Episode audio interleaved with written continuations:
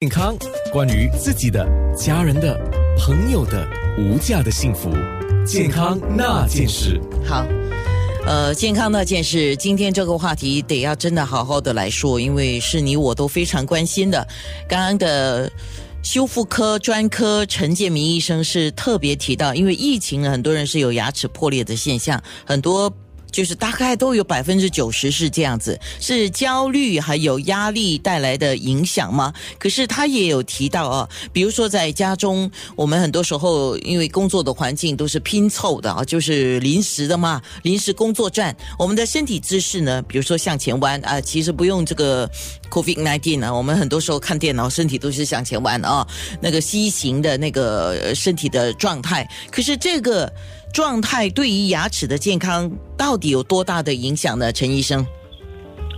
啊，说这个这个姿势和磨牙的直接相关，其实并不很明明显，在医学上是找不到太多的相关相关相连关系。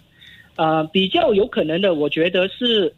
因为白天不好的身体姿势，会其实导致到我们身体肌肉疲劳和紧绷。这会影响到我们的睡姿，还有睡睡眠变得比较不好。啊，受第啊，受第二个，因为种种的压力，我们大多数的人都其实没有得到需要的恢复性睡眠，就是英文所讲的 restorative sleep。呃，他会提到我们的人体有这个战斗和逃跑的反应，啊，flight and fight，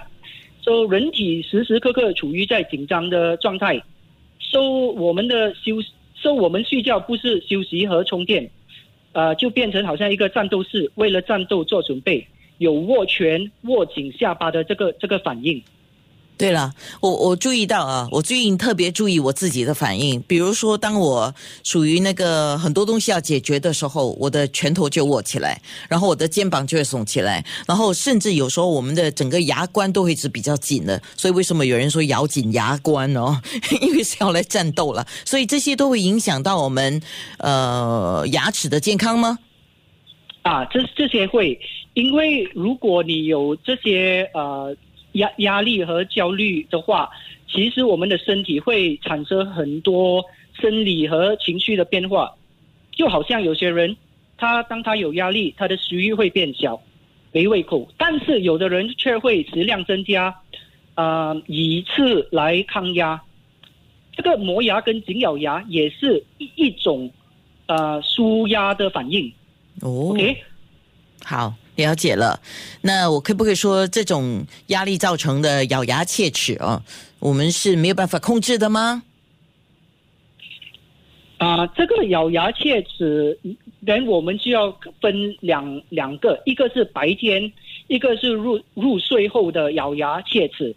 OK，大部分的磨牙和紧咬牙都是潜意识的反应，就是 subconscious。呃，我们一般来一般来说是没办法去控制的。呃，虽然白天磨牙和紧咬牙牙齿的频率比较高，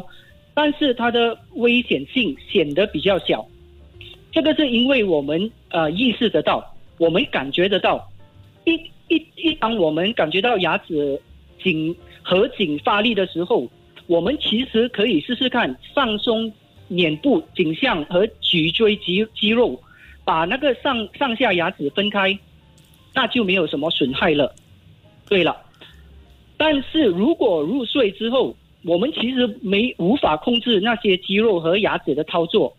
啊，更坏的是脊呃脊椎肌的力量在夜磨牙和紧咬牙时会变得更强大，通常超越吃东西所需要到的力量。再加上夜磨牙和紧咬牙可以断断续续发生在。睡眠中的每一个阶段，如果你想想看，如果你睡六到八个小时，这个磨牙其实可以加起来可以呃得到一一两个小时的长度。这样的话，夜磨牙和金咬牙的时间会变得比白天来的更长。所以就是白天黑夜啊，它可能造成的原因是一样，也可能是不一样，所以必须要给牙医来看一下你紧咬牙到底是什么因素造成的。不过我们讲说紧咬牙或者是磨牙这样的一种压力型的。呃，或者是先天性的生理的构造，或者什么很多其他的原因，等一下我们有机会再讲一点啊，这些都要得到纠正，不然的话，它长期带来的影响，比如说，等一下我们会讲，就是表现在呃牙齿跟牙齿摩擦，然后就是有声音，还有久了我们的咬肌啊就会肥大，然后还有一个就是牙齿破裂这个事情。健康那件事，九六